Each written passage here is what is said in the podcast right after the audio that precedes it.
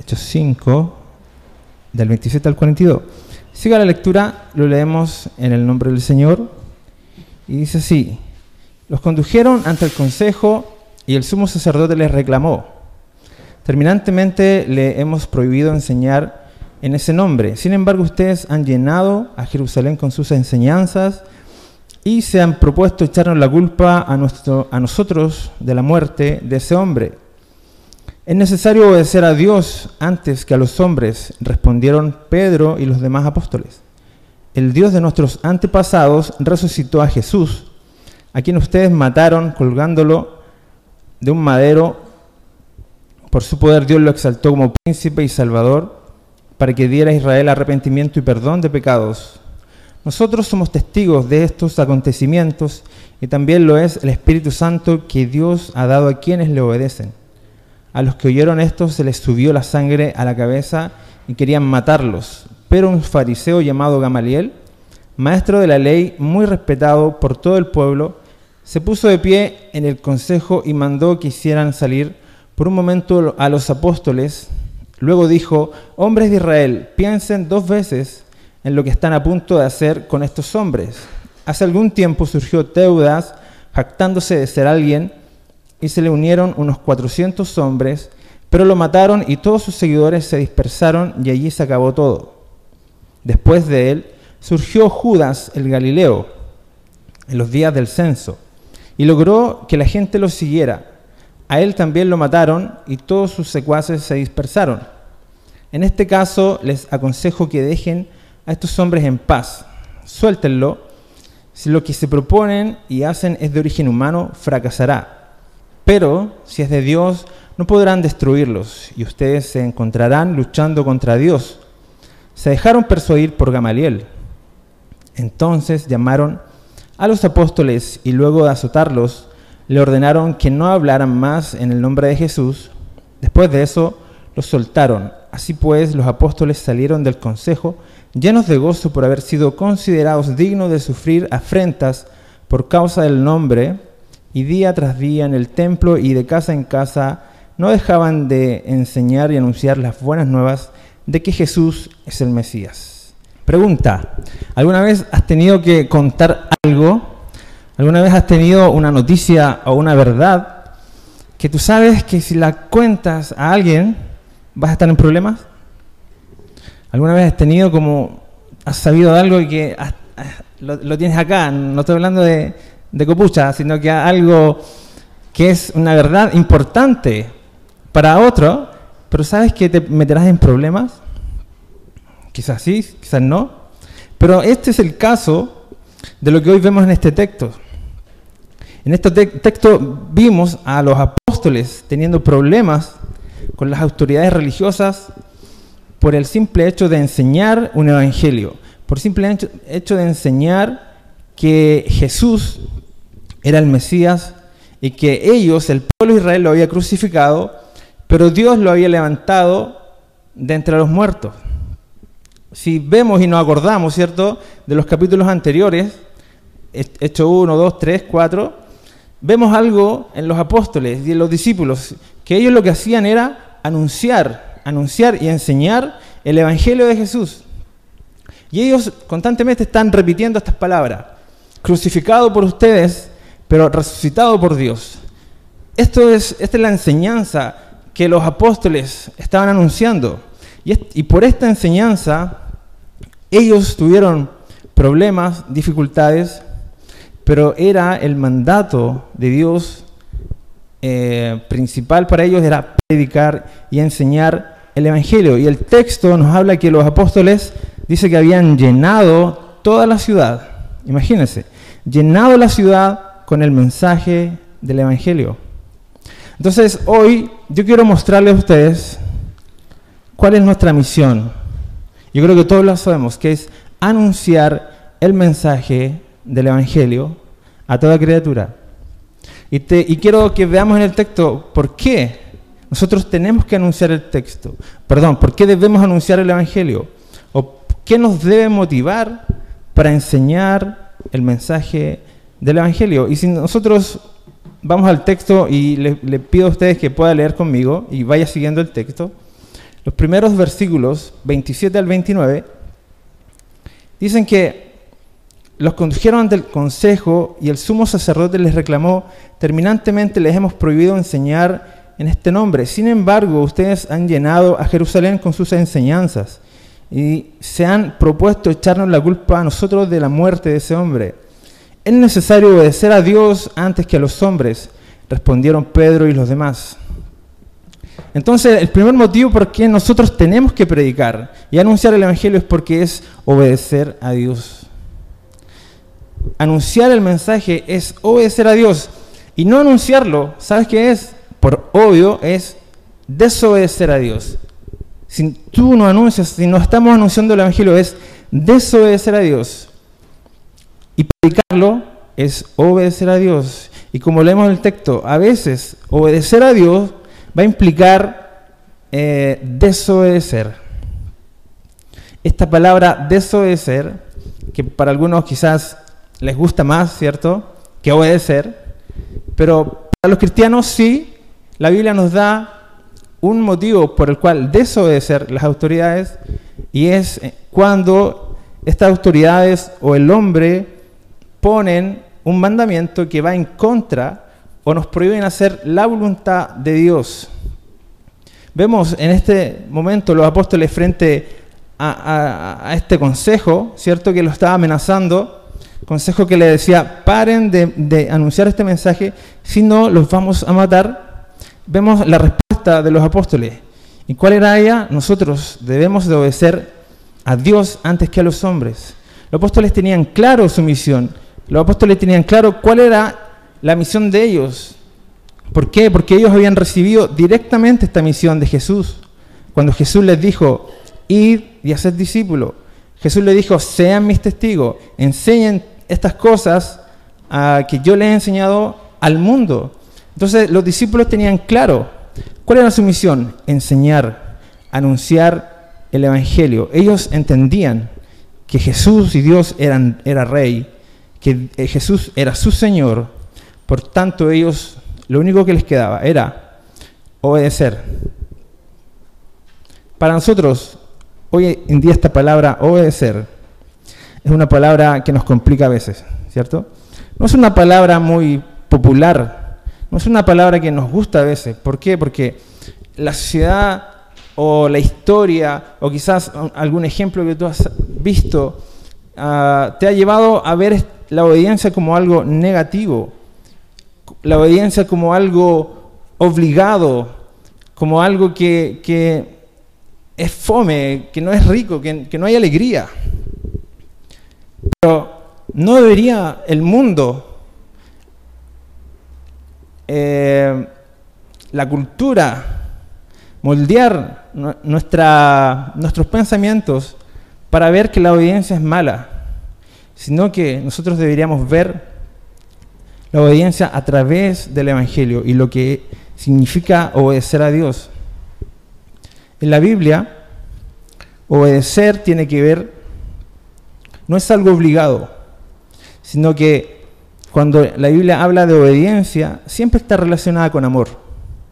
Obediencia y amor.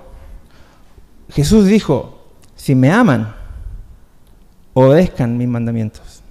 Si me aman, no es algo obligado. Cuando nosotros hablamos de obedecer, es porque amamos a esa persona que vamos a obedecer. Entonces, cada vez que la Biblia habla de obedecer, siempre está relacionada con el amor. Y ese amor nace de ver a Dios en el Evangelio. Ese amor nace de conocer el Evangelio. Cuando Dios nos pide obediencia, y yo estoy seguro que Él es bueno, yo estoy seguro que Él me ama, y estoy seguro que Él eh, quiere lo mejor para mí, no vamos a tener problemas para obedecer, ¿cierto? Sino vamos a tener esa certeza de que obedecer a Dios me va a llevar por un mejor camino. Y será mucho mejor que obedecerme a mí mismo, que obedecer mi corazón, que obedecer a un hombre, Obedecer a Dios me llevará al mejor camino y a vivir este camino de libertad. En el texto, eso es lo que vemos. Si nosotros vemos el texto, los apóstoles, ¿qué dijeron ellos?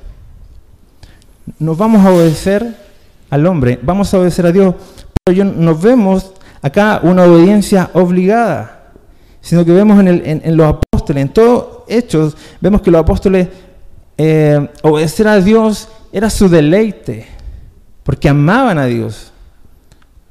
No era algo obligado, no era por miedo a una sentencia, no era por miedo al castigo, era por amor a Dios. Entonces, esto es lo que vemos en estos apóstoles.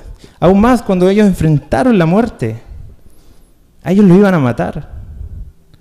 Pero ellos dijeron, es mejor obedecer a Dios que a los hombres. El amor a Dios era más grande en estos apóstoles que el temor al hombre. Era mucho más grande. Entonces cuando tú y yo nos cuesta obedecer a Dios, ¿sabes cuál es nuestro problema? Nuestro problema es el amor mal direccionado o el amor mal puesto. ¿Por qué? Porque no amamos a Dios por sobre todas las cosas. Porque nuestro temor a los demás, al hombre, es mucho más grande que nuestro amor por Dios. Si nos cuesta hablar del Evangelio, si te cuesta ser fiel a Dios frente a la presión, si te cuesta eh, anunciar porque tienes miedo al rechazo, al desprecio, a la vergüenza, y no hablas del Evangelio, entonces estás mostrando tu temor al hombre más que tu amor a Dios. Y ese es, es un problema. Porque la Biblia dice que el verdadero amor está fuera este temor. Amar a Dios, ¿qué va a producir en nosotros? Temer menos al hombre, temer menos al que dirán, temer menos al conflicto, porque si yo le predico el Evangelio, quizás voy a perder amigos. Y si no quieres perder amigos por anunciar el Evangelio, es porque amas más a tus amigos que a Dios. También porque la obediencia, ¿por qué nos cuesta obedecer muchas veces? Porque nuestro deleite está en el lugar equivocado. Como dije, para los apóstoles era un deleite agradar a Dios. Pero cuando buscamos agradar más al hombre que a Dios, es porque nuestro deleite está en, puesto en un lugar equivocado. Nosotros fuimos creados, dice la, la Biblia y nuestra confesión, dicen que nosotros fuimos creados para adorar a Dios y deleitarnos en Él. Ese es el propósito de nuestra vida. Cuando lo obedecemos porque nos deleitamos en Él.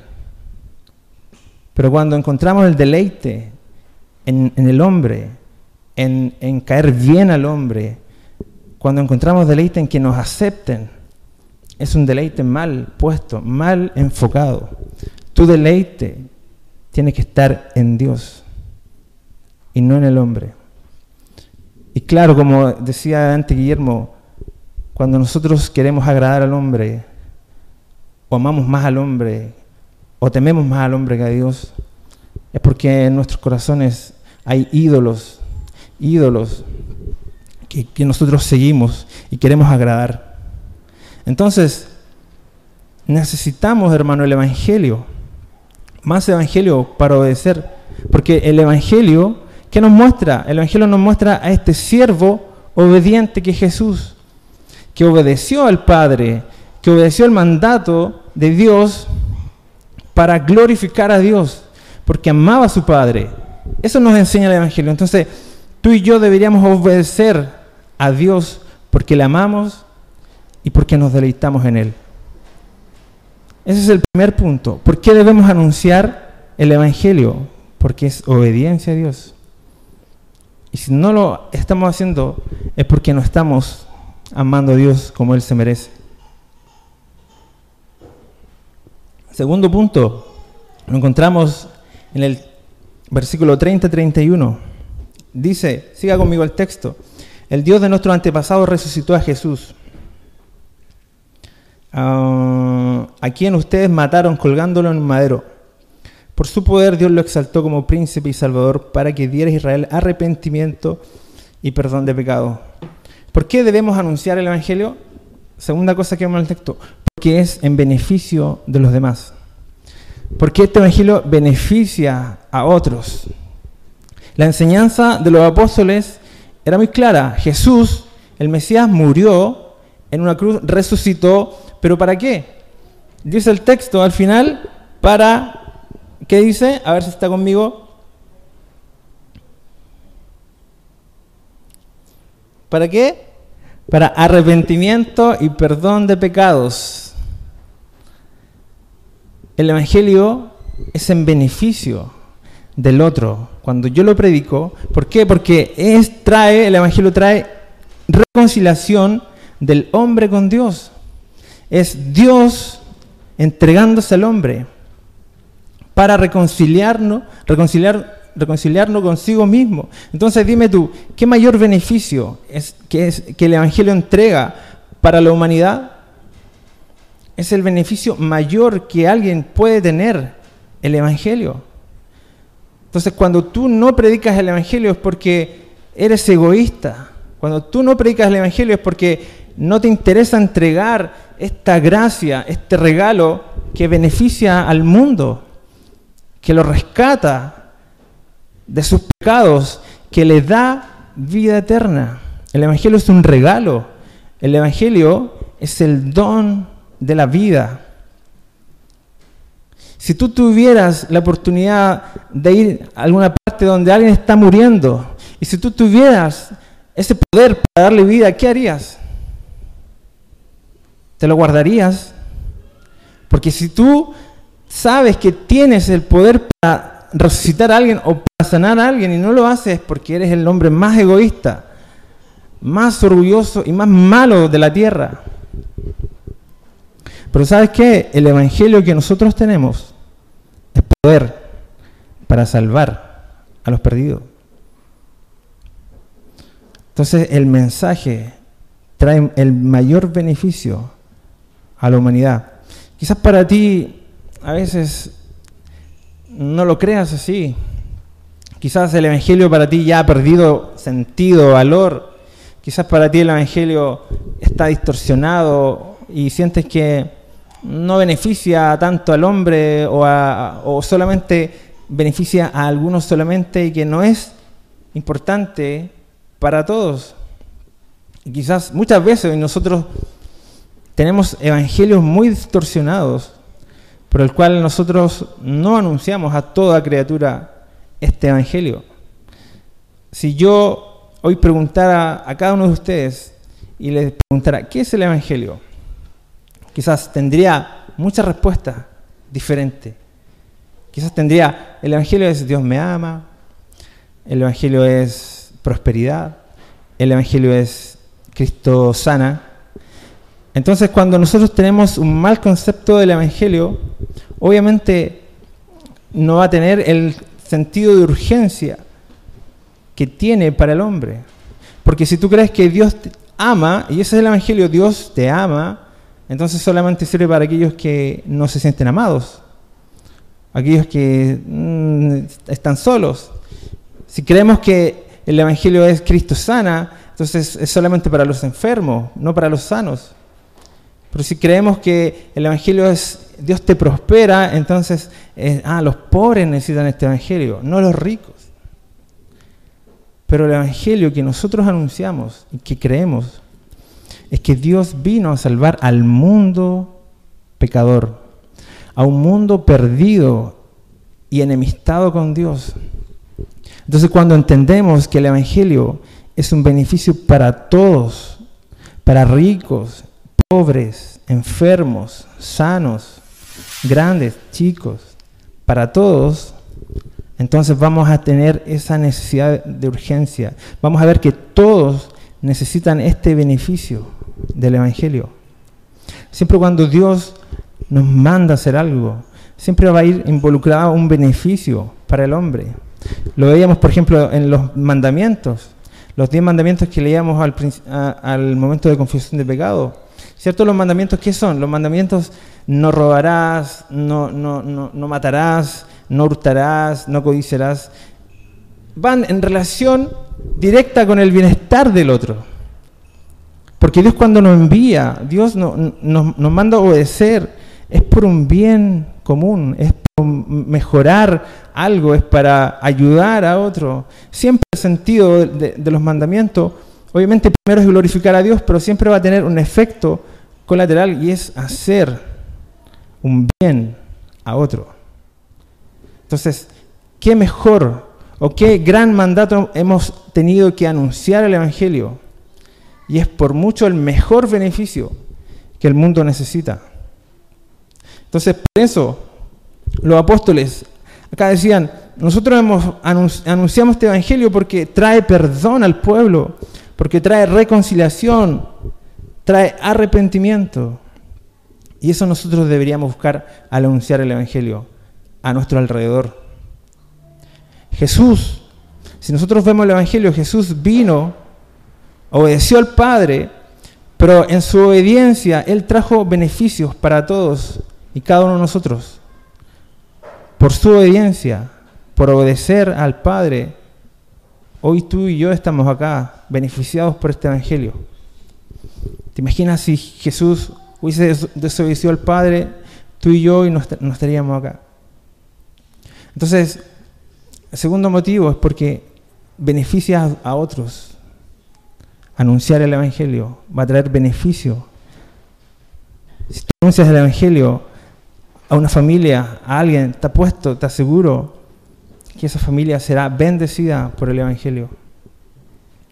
Tercer punto que encontramos en el texto es porque si hemos experimentado el Evangelio, no lo podemos callar.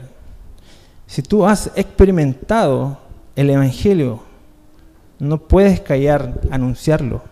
El 32, versículo 32, dice, nosotros somos testigos de estos acontecimientos y también el Espíritu Santo que Dios ha dado a quienes lo obedecen. Mira el texto, está diciendo, nosotros hemos sido testigos, hemos visto a Jesús, que Él es Dios, y no podemos callar, no podemos dejar de enseñar. Una cosa, hermanos, es oír, ¿cierto? Un mensaje, pero otra cosa es ser testigos de un suceso. Es muy diferente. Imagínate, tú vas por la carretera y de repente te aparece un ovni, ¿cierto? Un platillo volador y baja un mensaje y te lo entrega y dice, terrícolas, en 50 días voy a destruir la Tierra. ¿Tú qué harías con ese mensaje? ¿Te callarías o lo anunciarías? ¿Lo anunciaría? Yo lo anunciaría. Bueno, me pasó una vez, pero no lo hice. No, mentira. Lo anunciaría. ¿Por qué? Porque es algo que yo vi y yo experimenté. Es algo que, que nadie puede decirme que no es verdad, aunque me traten de loco, aunque me traten de, de lo que sea. No puedo callar porque yo sé, tengo ese papelito, ese mensaje en mi mano y, no, no pasó por, no fue inventado, yo sé que fue verdad, entonces esa seguridad me da el valor de transmitir este mensaje. Los apóstoles fueron testigos de Jesús. Ellos fueron testigos de, los milagros. Cuando Jesús eh, estaba en, el pueblo, eh, fueron testigos de los milagros, fueron testigos de su muerte, fueron testigos de su resurrección, fueron testigos de su ascensión cuando Jesús fue al cielo. Entonces todo eso, todo eso los llevaba a estar seguros que el mensaje que ellos anunciaban era real y era de parte de Dios. Nada los iba a convencer de otra cosa. Porque el texto también le dice que, que eh, aparte de, ser testigos, ellos tenían algo que era el Espíritu Santo en ellos, que eso les daba testimonio de que lo que anunciaban era verdad. En la historia se han levantado muchas, muchas personas diciendo que Jesús fue solo un hombre, que Jesús nunca resucitó, que fue un invento de los discípulos para llevar a cabo su, su religión, pero difícilmente ellos habrían muerto por algo inventado, ¿cierto? ¿Quién moriría por algo, por una mentira? Nosotros vemos la historia que los discípulos y los apóstoles, ellos murieron, murieron crucificados, decapitados por ese mensaje. Entonces, ¿quién haría eso por una mentira? Ellos fueron testigos esenciales de estos acontecimientos y eso los llevó a anunciar, a anunciar el Evangelio de Jesús. Quizás tú y yo hoy no hemos, no hemos, visto a Jesús, no vimos a Jesús en su tiempo, pero tenemos el testimonio de estos hombres y tenemos algo muy importante que es el Espíritu Santo en nosotros que nos da testimonio que esto es verdad. Ser testigo, hermanos, requiere un conocimiento más allá de lo teórico. Ser cristiano es más que estar de acuerdo con una lista de doctrinas de dogmas, de creencias. Ser cristiano es conocer y haber experimentado a Jesús. Por eso yo digo, si tú has experimentado el Evangelio, no podrás callar, no podemos callar. Para muchos el Evangelio es simplemente creer una lista de doctrinas, una lista de creencias, de dogmas. Intelectualmente y le han abrazado y le han aceptado. Pero si no han tenido un encuentro personal con Dios, lo más seguro es que más adelante encuentren otro dogma, encuentren otra religión, encuentren otra creencia y ellos y, les sea más lógico o, o qué sé yo, más verdad, y simplemente dejarán las doctrinas cristianas y abrazarán otra doctrina. Y es triste, pero este año han habido muchos pastores sobre todo en Estados Unidos, cristianos que han tenido muchos años en el Evangelio y han abandonado el cristianismo. Pastores que fueron criados en una iglesia. Pero lo más probable es que nunca tuvieron este encuentro real, esta experiencia real como lo tuvieron con los, los discípulos, con este Cristo resucitado, con este Cristo con el Salvador. Entonces, debemos de tener nosotros ese encuentro con el resucitado para anunciar este Evangelio. Y si tú lo has tenido, ¿por qué no estás anunciando? Si tú has tenido este encuentro con el Evangelio, con este Jesús resucitado, ¿por qué no lo, no lo anunciamos? ¿Por qué nos callamos?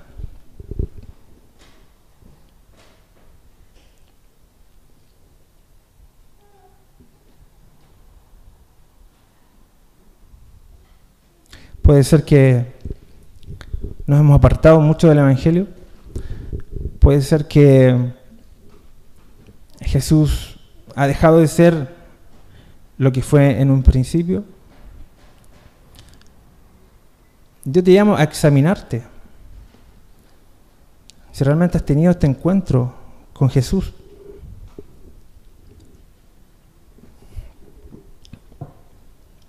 Porque el texto y hechos nos muestran hombres que estaban dispuestos hasta la muerte. Hombres que estaban dispuestos a dar su vida por este mensaje, por, esta, por este hecho en el cual fueron ellos testigos. Cuarto punto que yo veo que por el cual debemos de anunciar este Evangelio, lo encontramos, eh, quiero que nos acompañe en su Biblia en el versículo 34 en adelante. Dice el 33, a los que oyeron esto se les subió la sangre en la cabeza y querían matarlos. Pero un fariseo llamado Gamaliel, maestro de la ley, muy respetado por todo el pueblo, se puso de pie en el consejo y mandó que hicieran salir por un momento los apóstoles. Luego dijo, hombres de Israel, piensen dos veces en lo que están a punto de hacer con estos hombres. hace algún tiempo surgió Teudas, jactándose de ser alguien, y se le unieron unos 400 hombres, pero lo mataron y todos sus seguidores se dispersaron, y allí se acabó todo. Después de él surgió Judas, el Galileo, en los días del censo y logró que la gente lo siguiera. A él también lo mataron y todos sus secuaces se dispersaron. En este caso le aconsejo que dejen a estos hombres en paz, suéltenlo, si, lo que se proponen y hacen es de origen humano, fracasará, pero si es de Dios, no podrán destruirlo, y ustedes se encontrarán luchando contra Dios. Otra cosa por el cual nosotros deberíamos anunciar es porque el mensaje que nosotros anunciamos es de origen divino y no humano. Nosotros vemos acá a los apóstoles a punto de ser muertos, pero vemos que se levanta un fariseo llamado Gamaliel, el cual dice algo muy sabio. Él dice, mira, tranquilo, acá se han levantado hombres, y, nombra dos, Teudas y, y Judas, ¿cierto? Dice que ellos se levantaron atrayeron gente, tuvieron discípulos, pero cuando los mataron, se, acabó todo. Y, en la historia, muchos dicen que posiblemente eh, Teudas se había levantado en su tiempo en rebelión contra el imperio romano. Él quería derrocar al imperio romano. Entonces juntó gente para ir en contra del imperio. Y se dice que Judas, él reunió y, mucha gente para que lo siguiera porque él iba a abrir un mar, creo, muy similar a, la historia del Antiguo Testamento. Entonces, eh, Gamaliel se da cuenta de esto y dice, eh, tranquilo, si esto es humano, no va a durar mucho, pero si es divino, nada los podrá detener. Y ellos estarán luchando contra Dios. Y aquí me quiero enfocar en que el mensaje que nosotros anunciamos, hermanos, no es algo humano. No es, nos enseñamos de nosotros mismos. No nos entregamos nosotros a los demás. Porque no es nuestra historia, nuestros planes, no es mi, eh, mi propósito por el cual yo voy a vivir. Porque si lo que nosotros hacemos es humano, si lo que nosotros o vivimos para mis propósitos, incluso yo puedo ayudar a muchos, yo puedo dar mi vida por otro, pero si eso nace de mí, eso tendrá un, fruto muy temporal. Pero si nosotros anunciamos y entregamos a Cristo y a este crucificado, eso es eterno. Eso va a durar hasta el final. Nos podemos levantar como Teuda y Judas, guiados por nuestros deseos, queriendo llevar a cabo nuestra idea, nuestros planes, pero tendrá un efecto momentáneo y no eterno. Lo que hacemos nosotros, hermanos, es de origen divino, no humano, porque si no ya hubiera fracasado. Lo que el mundo necesita es este mensaje divino, porque este mensaje es el que va a durar por la eternidad. Entonces, debemos anunciar este mensaje, porque está sobre mí, sobre, mi, sobre mis proyectos. Si tú vives solamente para tus planes, para tus propósitos, déjame decirte que vivirás una vida sin sentido. Y perderás de haber vivido por este mensaje divino, este mensaje que es eterno, este mensaje que, que durará para siempre. Pero lo que más me llama la atención de este texto es lo que sigue. Y si usted va con su Biblia al, al 40, dice lo siguiente. Entonces llamaron a los apóstoles y luego de azotarlos, le ordenaron que no hablaran más en el nombre de Jesús. Después de eso los soltaron. Así pues los apóstoles salieron del consejo llenos de gozo por, por haber sido considerados dignos de sufrir afrentas por causa del nombre. Esto es lo que más me llama la atención de todo este texto. Es ver a los apóstoles alegres. Es ver a los apóstoles llenos de gozo por haber sido considerados sufrir, sufrir por el Evangelio. El mensaje que los apóstoles tenían era un problema para el pueblo judío y sobre todo para los líderes religiosos. Porque el mensaje era, ustedes religiosos han matado a Cristo, ustedes son culpables de un asesinato. Y ese mensaje obviamente es un mensaje fuerte, es un mensaje que, que a ellos los desacreditaba frente al pueblo, estaba en riesgo su poder, su influencia. Entonces, lo mismo, ellos uh, fueron azotados y fueron, eh, dice acá, eh, azotados para que no hablen más de este evangelio. Pero lo que me llama la atención, como dije, es ¿por qué estos apóstoles, por qué estos discípulos de Jesús, al ser azotados, ellos ven este sufrimiento como una bendición? Ellos, en vez de quejarse, en vez de, desanimarse, ellos se llenan de gozo, se llenan de alegría por haber sido considerados sufrir por la causa de Cristo. Es raro, ¿cierto? Es raro para nosotros hoy porque para nosotros sufrir es algo malo. Para nosotros sufrir es algo que todos queremos evitar de alguna manera queremos alejarnos del sufrimiento.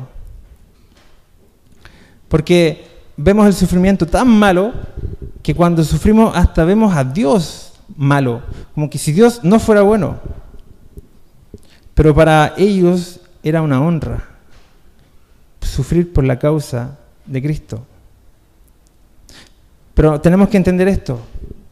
Los discípulos habían recibido esta enseñanza de Jesús en el monte, cuando Jesús dijo, bienaventurados aquellos que han sido perseguidos por causa de la justicia, pues de ellos es el reino de los cielos. Bienaventurados seréis cuando os insulten y digan todo género de mal contra vosotros falsamente por causa de mí. Regocijaos y alegraos porque vuestra recompensa en los cielos es grande porque así persiguieron a los profetas que fueron antes de vosotros. Entonces, ¿por qué ellos se alegraban al estar sufriendo por Cristo? Porque ellos veían en su sufrimiento que esta promesa de Jesús se estaba cumpliendo en ellos. Que ellos al sufrir estaban siendo confirmados como hijos, herederos del reino de Dios. Para ellos esta promesa, cuando Jesús dijo, felices los que sufren, ellos la están experimentando y viviendo en sus cuerpos.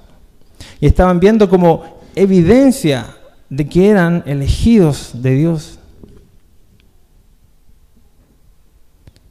Ellos veían que en el sufrimiento ellos estaban como seguros de ser hijos de Dios. Porque al parecer el sufrir por Cristo es una evidencia de que somos hijos de Dios. Al parecer, así como la fe es una evidencia de que tú eres hijo de Dios, el sufrir por Cristo también es una evidencia de que tú eres hijo de Dios. Filipenses 1.29 dice, porque a vosotros se, os ha concedido por amor de Cristo no solo creer en Él, sino también sufrir por Él. Primera de Pedro 4:14 dice, si sois vituperados por el nombre de Cristo, dichosos sois, pues el Espíritu de gloria y de Dios reposa sobre ustedes. O sea, le está diciendo, si ustedes están sufriendo por causa de Cristo, siéntanse alegres porque el Espíritu de Dios está en ustedes. Es que ustedes son hijos de Dios. Entonces, por eso yo entiendo que el sufrir por Cristo, es evidencia de que somos hijos de Dios. Pero el sufrir en Cristo es algo que nos traerá alegría. Es algo que nos traerá gozo. Y eso es extraño. Y eso es, es raro. ¿Por qué Dios lo hizo así? No sé. Pero lo que sé es que al momento de sufrir por Cristo, experimentamos alegría. Porque el Espíritu Santo trae consuelo y trae gozo. Entonces, la conmovisión cristiana debería hacernos cambiar nuestra forma de ver el, el sufrimiento. Seguro va a doler. Sufrir duele. Pero al ver nosotros su fin y su propósito, debería, vernos, debería llevarnos a ver esto de forma diferente. Entonces, te hago una pregunta. ¿Has sufrido? ¿Has sufrido en esta vida? Yo creo que sí. Todos hemos sufrido. Pero la pregunta es, ¿has sentido gozo en tu sufrimiento? ¿Has sentido alegría en el sufrimiento? Si la respuesta es no, yo por la palabra digo que ese sufrimiento no ha sido por causa de Cristo. Si en tu sufrimiento no has experimentado gozo, es porque no has sufrido por causa de Cristo. ¿Sabes por qué has sufrido? Por tus malas decisiones. Has sufrido por tu pecado. Si hoy estás sufriendo y has sufrido y has pasado un mal momento y no has tenido alegría, no has tenido paz, porque quizás simplemente estás comiendo el fruto de tu desobediencia y no la obediencia, no el fruto de la obediencia, que es gozo, que es alegría.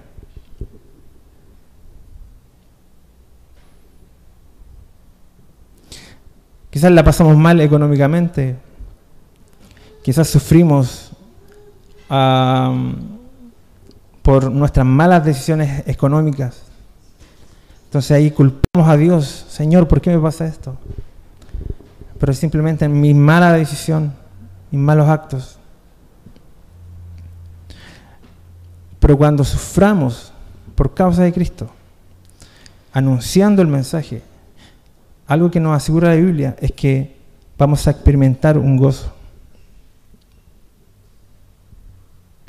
Un gozo que no lo podrás entender hasta que lo vivas. Un gozo que no podrás experimentar hasta que sufras por Cristo.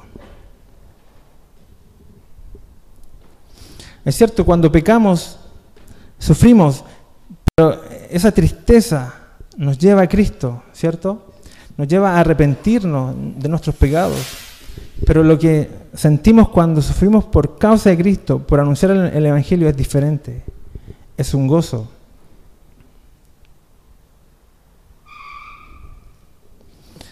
Y finalmente el texto nos muestra, el 42, lo que siguieron haciendo estos discípulos después de ser azotados, después de ser perseguidos. Y dice, y día a día en el templo, y día tras día en el templo y de casa en casa, no dejaban de enseñar y anunciar las buenas nuevas de que Jesús es el Mesías.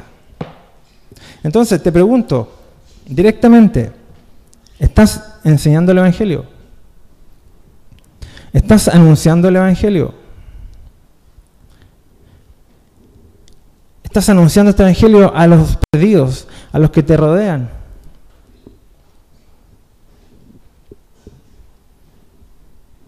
O quizás estás predicando el Evangelio a otros dentro de, tu iglesia. Estás estudiando y enseñando el Evangelio a quizás a los nuevos que están llegando. ¿Lo hacemos?